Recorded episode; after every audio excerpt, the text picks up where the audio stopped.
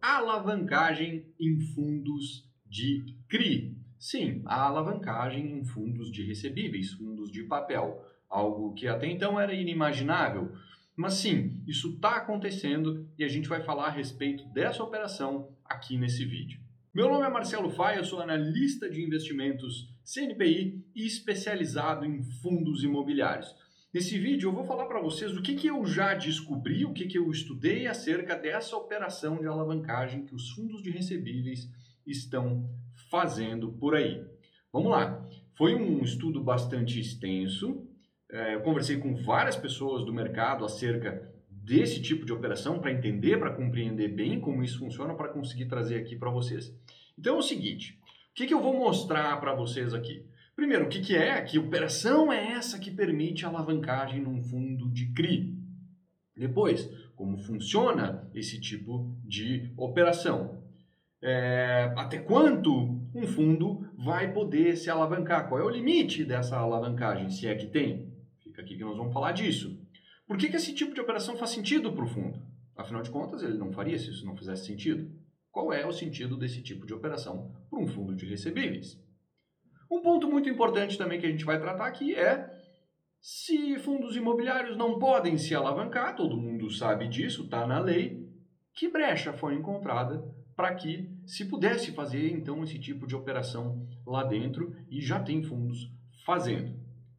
Qual é o risco desse tipo de operação para o fundo imobiliário e, por consequência, para você, cotista de um fundo de papel? É... Quais são os fundos que mais vão se beneficiar, ou que mais poderão lançar mão desse tipo de operação daqui para frente. Também como identificar e onde ver quais são os fundos que estão fazendo isso. Tá? E por fim, lá no finalzinho do vídeo, eu vou dar a minha opinião, o que, que eu acho disso tudo que está acontecendo desse tipo de operação. Então fica comigo até o final que a gente vai passar por todos esses pontos. Esse vídeo não vai ser o mais curto do mundo, mas fazer o que? É um assunto novo, um assunto importante. Eu quero trazer ele no máximo de detalhes possível para você. Então vamos lá, fica comigo aqui. Vamos lá, que operação é essa que está permitindo os fundos imobiliários de papel se alavancarem.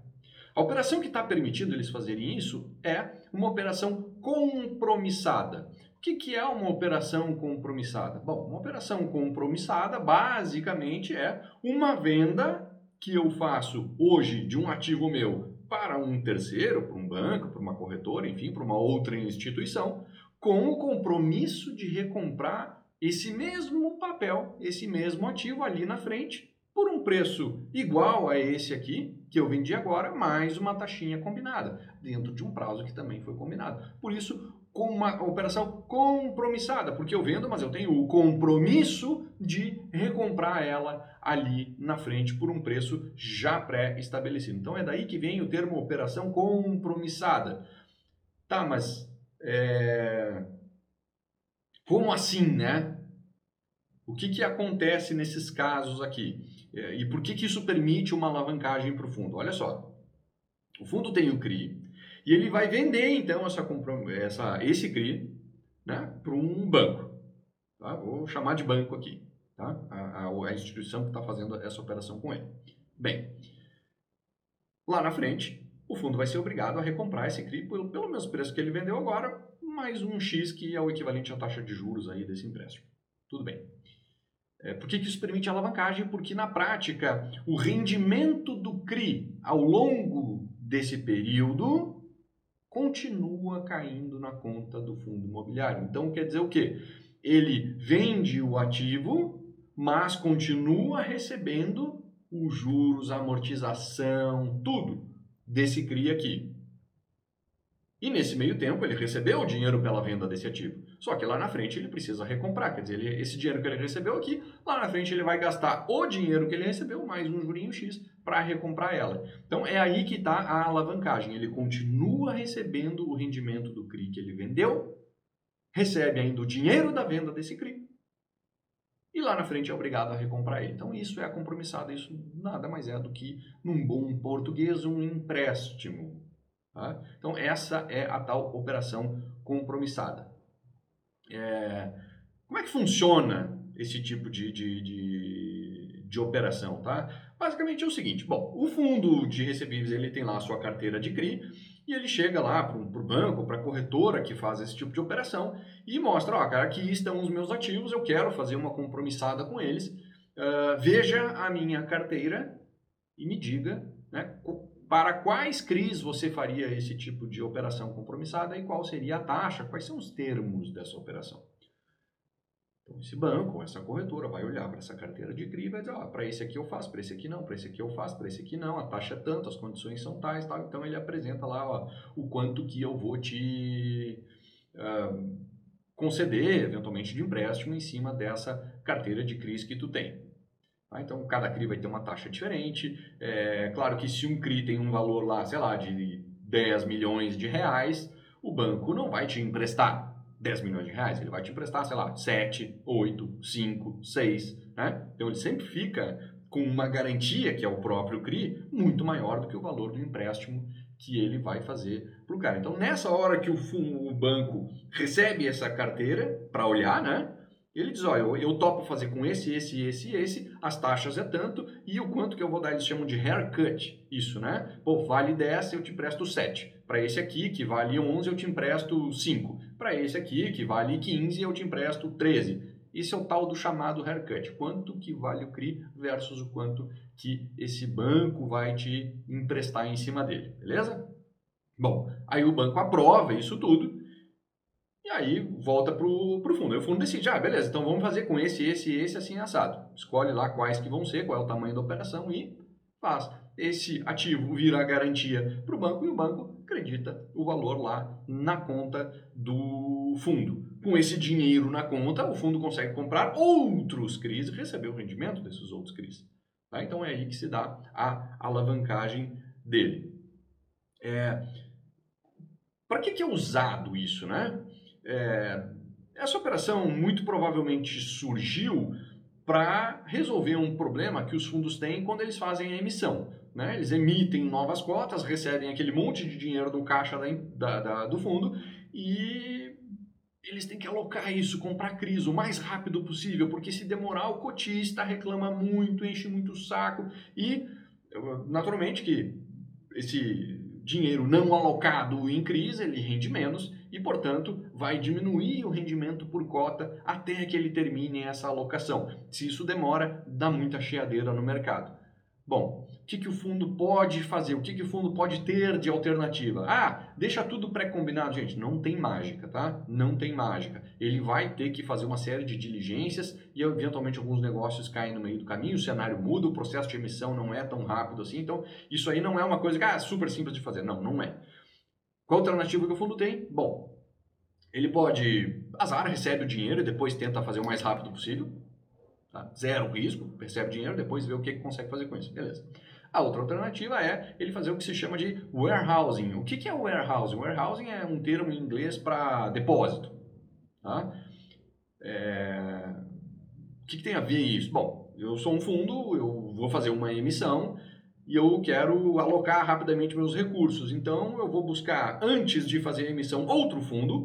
Eu começo a prospectar CRIs, tá? para compra. E aí eu digo para aquele outro fundo, cara, olha só, compra para mim esse CRI, guarda ele aí um tempinho enquanto eu faço a emissão. Assim que sair a emissão, eu vendo esse, eu compro de ti esse CRI imediatamente, beleza? O cara pode dizer, ah, ok, vou fazer. Ele carrega, então ele compra esse CRI, carrega um pouquinho até que chegue o dinheiro da minha emissão, momento onde eu vou comprar dele esse CRI, e aí a gente sei lá, combina um preço por isso, ou ele carrega e recebe a rentabilidade do CRI enquanto ele carregou, depois me vende pelo mesmo preço, enfim. É uma forma que o fundo tem de fazer uma alocação mais rápida, tá? Claro que isso também não é simples de fazer, não é básico de fazer, nem está ao alcance de todos os fundos, tá? Então, porque tudo depende de um terceiro. Bom, isso tudo é um problema, uma grande questão. Aí, esse tipo de operação aqui permite que o fundo faça o quê? Ora, eu tenho, sei lá, sei lá, um bi de patrimônio, eu vou fazer uma emissão, pretendo fazer uma emissão de, sei lá, 100, 100 milhões, vai. E eu não quero correr o risco de, dessa demora de alocação dos CRIs e tal, e hoje eu já estou vendo ali, pô, tem esse CRI eu gostaria de ter, esse CRI eu gostaria de ter. Que, que eu posso fazer? Bom, pego aquela minha carteira de um bi de CRI, mostro para o banco, digo, com o que, que tu faz uma compromissada aqui para mim? Eu quero 100 milhões de reais. Aí o banco vai lá, né, o que eu expliquei antes aqui, escolhe, ah, eu quero esse, esse, esse, esse outro ativo aqui, a taxa é tanto, beleza, beleza, fechado. E aí, eu, fundo, eu posso pegar esses 100 milhões de uma vez só, ou inclusive pegando em tranches, o que é melhor ainda, ou seja, eu só pego aquilo que eu já tenho um CRI para comprar. Então, tenho um CRI para comprar, eu vou lá, faço essa operação compromissada, recebo o dinheiro, compro aquele CRI que eu queria. E assim eu vou compondo aqueles 100 milhões de reais. Depois, faço a emissão, chega o dinheiro da emissão, chegou aqui na conta, eu quito essa operação compromissada.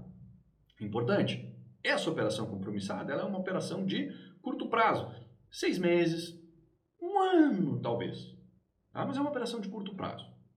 E ela pode ser pré-paga a qualquer momento, entre aspas, né? Porque o banco ele sempre vai colocar alguma condição para isso, né? Ou seja, ah, tu vai ter que me dar um aviso prévio de X tempo, né? Quer dizer, quando tu diz, ah, eu vou, quero quitar antes dos seis meses, que é o vencimento. Bom, beleza, mas me dá aí uns, tem que avisar uns 20 dias antes ou coisa do tipo.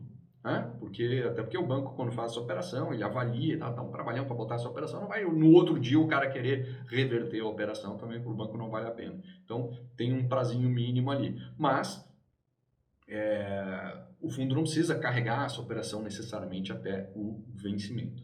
Tá? Então, é, essa operação de alavancagem, ela resolve esse problema do, uh, de agilizar a alocação na, na ocasião de uma emissão. Tá? Importante, tá? Custo dessa operação aqui.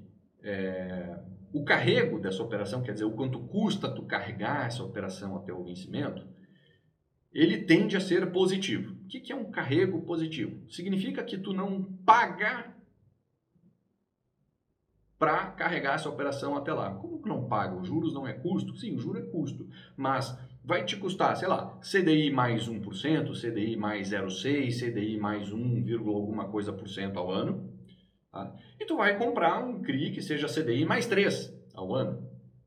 Que seja uma taxa, seja ela qual for, mais alta do que essa operação compromissada. Então, carregar ela até o vencimento não gera qualquer tipo de prejuízo, desde que lá o fundo consiga quitar essa operação, está tudo certo, e desde que as taxas não se descasem, né? Desde que as taxas não se descasem, então não é uma coisa que custaria dinheiro para o fundo. Ah, o fundo está gastando dinheiro com, uh, com essa operação compromissada para agilizar uma emissão. Não, pelo contrário, ele está recebendo dinheiro por isso, porque entenda que ele pega uma dívida por um custo X e aloca esse recurso por X mais 2.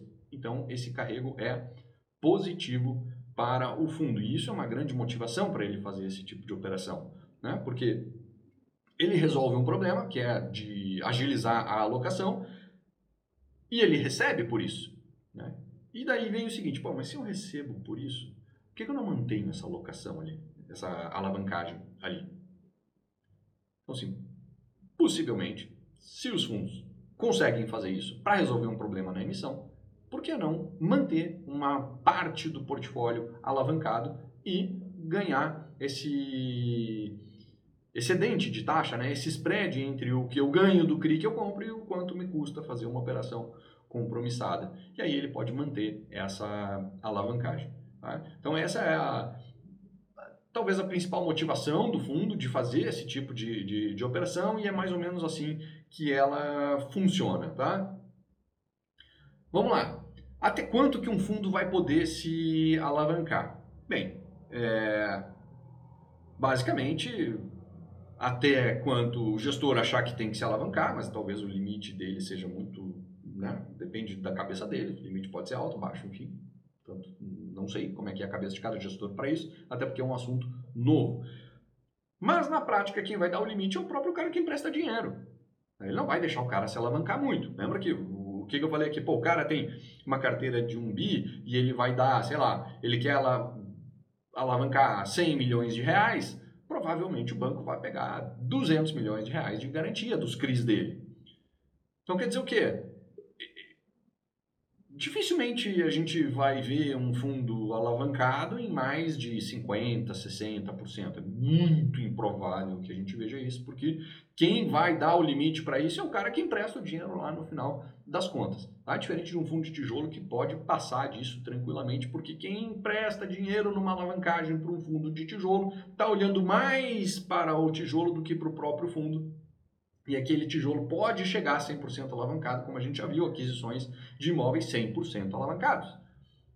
E se tu consegue comprar 100% alavancado sempre, tu vai ad eterno nessa conta aí, e, enfim, não tem limite. Né? Agora aqui não, aqui tem um limite que quem vai dar esse limite vai ser o próprio cara que empresta. Tá? Uh, vamos lá, que mais? Bom, a brecha, né? Se um fundo imobiliário não pode fazer dívida, como assim os caras conseguiram fazer uma operação compromissada que alavanca o fundo e está tudo bem, tem um monte de gente fazendo hoje? Da onde que veio isso? Aqui a gente já vai entrar um pouquinho no assunto de qual é o risco né, dessa, dessa operação aqui. Por quê? A turma está explorando o que eu chamaria de uma zona cinzenta ali na, na, na, na lei. Quer dizer, Um entendimento que expressa em legal opinions, que são, ou seja, teses jurídicas, ou seja, opiniões de juristas, tá? que dizem que, bom, uma compromissada não é um empréstimo, uma compromissada na verdade é uma venda com compromisso de recompra. É, Para nós tem cheiro de empréstimo, mas vai, se entenderem que não é, então o que não pode fazer empréstimo mesmo, ninguém falou que não podia comprar e vender, é, não podia vender, né? E depois recomprar por um preço já combinado, por uma taxinha X. Ok. Então, assim, se encontrou essa brecha. Pessoas com quem eu falei a respeito disso é, dizem que um dos bancos, uma das instituições que faz esse tipo de operação, teria consultado a CVM sobre esse tipo de operação e a CVM não teria visto problema. Mas, de qualquer forma, é... essa é uma operação nova. Eu não vi nenhuma manifestação da CVM formal acerca disso. E lendo a legislação, tudo leva a crer que não dá para fazer. Então, de fato, tem uma brecha ali que está sendo explorada, uma brecha que pode ter sido aberta meio à força ou uma brecha que o que está lá e aí fazer o quê? Enquanto não se fechar essa brecha, vai se conseguir explorar. Bem, é... essa questão ela ainda não foi estressada em algum julgamento, seja lá da CVM ou na justiça ou em qualquer lugar, é, no sentido de se criar uma jurisprudência segura sobre o, o uso desse tipo de operação. Então, é aí que encontrou-se a brecha, está se explorando isso, mas não se tem total segurança de que isso não vai causar qualquer tipo de problema ou que isso não vai ser de uma hora para outra, você vai dizer não, não pode, zerem tudo isso e, enfim, pode ser que aconteça alguma coisa nesse sentido. A gente não sabe, eu não sei. Veremos aí o que vai acontecer quando e se a CVM se manifestar a respeito disso, mas é um ponto de atenção, tá bom? Assim como no fundo de tijolo, por exemplo, ah, não pode alavancar, tá, beleza, não pode alavancar, mas é, o, o, fundo não pode fazer alavancagem, mas se ele compra um imóvel que já vem alavancado, tudo bem. Qual é a diferença? O fundo está se alavancando. Quando ele bota para dentro uma dívida que veio junto com o imóvel, ele está se alavancando. Mas, bom, nessa manobra entende-se que tudo bem. Aí, se encontrou uma brecha. Aqui, aparentemente, se encontrou alguma também. Ah, aparentemente. Veremos ainda, a gente não tem certeza disso, tá? Existe muito pouca informação ainda sobre esse tipo de, de operação e eu não vi, procurei, não vi, não tem, aparentemente não tem uma manifestação da CVM é, sobre, sobre isso, tá? E aí a gente entra aqui na questão dos riscos desse tipo de, de operação, de fazer isso. Bom, vamos lá. Primeiro risco eu acabei de falar. Tem um risco, sim, de dar rolo ali com a CVM. Porque se você lê a lei é, que rege ali o funcionamento dos fundos imobiliários, claramente a lei tenta, na sua redação, não permitir que os fundos façam alavancagem. Né? Então ela tenta de alguma forma dizer que não dá, não dá, não dá, não dá, não dá, não dá. Mas o que não está escrito na lei, então não é proibido. E aí quando tu encontra essa brecha, tu usa aquilo que não está proibido na lei e pronto. Se não está proibido, então pode. Tem um risco aí, tá? Tem um risco aí, porque aí a lei pode ser interpretada assim, interpretada assim. Aí vem aquele rolo todo que, né? Aqui no Brasil, o, júri, o, é, a justiça é uma loucura, o entendimento das coisas muda ao longo do tempo, né? Existe esse risco. Ponto. Bom, próximo risco. O que, que pode acontecer? É, vamos lá, descasamento entre as taxas, né? Você pega um empréstimo, faz uma compromissada de CDI mais um e e aí compra um CRI de CDI mais dois, tá, tudo bem. Pô, tá ganhando um spreadzinho ali, CDI mais quatro, pô, tá ganhando um spreadzinho ali, beleza. Mas, digamos assim, ah, comprei, fiz uma compromissada de CDI mais um. E comprei um CRI IPCA mais seis. Hum. Pode ser que aí haja um descasamento. Pode ser, pode ser que não, pode ser que sim, mas entende que tem um risco aí. Uma dívida está sendo corrigida de uma forma, né? E a aplicação que tu faz com o dinheiro dessa dívida está sendo corrigida de outra. Enquanto essa aqui for maior, tudo bem. O problema é quando essa aqui for menor. Se isso acontecer, temos um problema aí. Claro que o gestor faz conta e ele tenta mitigar isso de todas as formas. Essas operações compromissadas, elas podem ser CDI mais X%, elas podem ser X% do CDI, elas podem ser pré-fixadas, inclusive, elas podem ser IPCA+. Podem. Tá? Mas assim, claramente as instituições que fazem isso parecem ter uma predileção por CDI mais X% ao ano de taxa. Então, quer dizer, preferem indexar essa dívida, essa compromissada, ao CDI. E a gente vê que a maioria, a imensa maioria dos fundos imobiliários de recebíveis tem suas carteiras, uh, ou a maior parte, ou uma parte muito relevante delas, indexadas ao IPCA. Agora, Marcelo, tu tem certeza que todas as operações que esses bancos fazem, elas são operações CDI mais X? Não, não tenho certeza. Né? Não tenho certeza. É de conversar com um aqui, com outro ali, levantar algumas informações e se tem essa impressão de que a maioria das operações saem CDI mais X%. E essa é a preferência da instituição que está fazendo isso, porque para ela, é, enfim, para ela funciona melhor, simples assim. Tá? É, qual é o outro risco? Ele, ah, o fundo não tem dinheiro para pagar. Mas como assim que ele não vai ter dinheiro para pagar? Ele comprou um CRI, é, vende o CRI e tem dinheiro para pagar. É, tudo bem. Se ele conseguir vender o CRI. E se ele não consegue? Ou se ele não consegue no preço que ele acha que deveria vender. Ou seja, ah, é, eu comprei um CRI de 15 milhões e aí quando eu for vender ele, o mercado só paga 14 por ele e eu e a minha dívida foi CDI mais 1% ao ano. E agora? Isso pode gerar problema. Pode, não quer dizer que vai, mas pode, existe esse risco. Tá? Quando o mercado está é, o mercado recrudesce quando ele está mais fechado, esses ativos perdem liquidez e aí para o fundo começa a fazer sentido carregar esses CRIs por mais tempo e não girar eles, porque tu simplesmente não encontra liquidez para eles. Só que aí o CRI é um ativo, é um investimento de mais longo prazo do que essa operação compromissada que é mais curta. Ou seja, a operação compromissada vai vencer antes do CRI vencer. E vencendo antes do CRI vencer, tu vai ter que vender ele para pagar. E aí tu corre o risco de liquidez, de ter problemas na hora de vender, de não conseguir vender num preço adequado ou de sequer conseguir vender. É um risco, tá? Existe esse tipo de risco.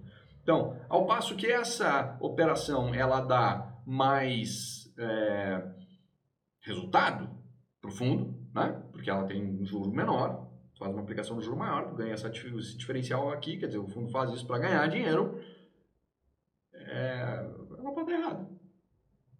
Né? Ela pode dar errado no sentido de quando o fundo precisar pagar essa compromissada, ele ter que é, vender esse CRI mais baixo do que eh, gostaria para liquidar essa operação compromissada. Tá? Então, é isso, tá? Não existe rolagem propriamente dita dessa, dessa operação compromissada. A rolagem é basicamente tu liquidar e fazer outra. Né? Tu paga e faz outra, paga e faz outra. Então, tu tem que fazer essa transação para liquidar essa operação de, de compromissada, mas né? quitar e fazer outra não deixa de ser uma rolagem, mas eu digo assim, tu, tu desmonta a operação e monta de novo. Tá? Então tem toda uma questão operacionalzinha aí. Tá? Beleza, então esses são os principais riscos aí que identificados até então. Vamos adiante. Quais fundos mais se beneficiarão desse tipo de operação? Os fundos high grade. Olha que é quase uma ironia, né? um fundo high grade, é justamente o fundo que vai conseguir mais usar esta alavancagem. Por que, que o fundo high grade é, usaria essa alavancagem? A gente já conversou. São os benefícios, os motivos pelos quais o, o gestor eventualmente vai fazer esse tipo de operação. Seja para agilizar uma emissão, seja para ganhar dinheiro. Tá? Por que, que o high grade vai conseguir fazer e o high yield talvez não consiga fazer? Ora, o CRI é a garantia para o cara que está dando empréstimo. Um CRI high grade é uma garantia muito melhor do que um CRI high yield. É uma garantia mais sólida, mais segura, que tem mais liquidez. Então é muito mais fácil para um fundo high grade conseguir fazer esse tipo de operação. E um fundo high yield não é que seja mais difícil, mas talvez ele sequer consiga fazer esse tipo de operação. Tá? Aí vem uma reflexão que eu faço aqui, que é o seguinte. Às vezes a turma, é, os cotistas, né? Ah, fundo high grade, high grade aí ele rende muito pouco e tal, não sei o quê. Aí o fundo high grade faz esse tipo de operação, incrementa um pouquinho a renda dele. Ele começa a dar um pouco mais de, de, de yield, né? um pouco mais de rendimento, quer dizer, ele, ele, ele diminui a distância entre o rendimento dele e o rendimento do high yield. Chega mais perto do cara, né? E tu tem um fundo com ativos muito mais seguros. Claro, com risco da alavancagem, mas com ativos muito mais seguros. Quer dizer, mas o fundo high grade, usando isso, ele vai conseguir é, dar uma turbinadinha. Eu não consigo dizer agora, porque está tudo muito no início, é, que tamanho seria essa turbinada, mas tudo indica que não é nada muito relevante assim. Não é que um high grade vai ter a taxa de um high, não vai. Tá? Não vai, são coisas diferentes, é, nem essa alavancagem vai fechar esse gap entre a, a, taxa de um e outro. Mas vai diminuir um pouquinho, tá? E aí o high grade vai dar um calorzinho no high yield ali do tipo, cara, ter high yield é muito mais arriscado, isso, aquilo, aquele outro. Tô pagando um pouquinho mais, tô chegando perto de ti. Vai dar um calor lá no, no high yield, ele vai ter que, né, talvez fazer operações mais arriscadas ainda para buscar mais um diferencial de taxa. Isso é só um pensamento meu aqui solto nessa, nessa conversa, tá? Mas é importante. É muito provável que você veja isso em fundos high grade e que você não veja isso em fundos high yield, porque para os fundos high yield, provavelmente o banco ou a instituição que empresta esse dinheiro não vai aceitar aqueles ativos que ele tem como garantia. Tá? Vamos lá.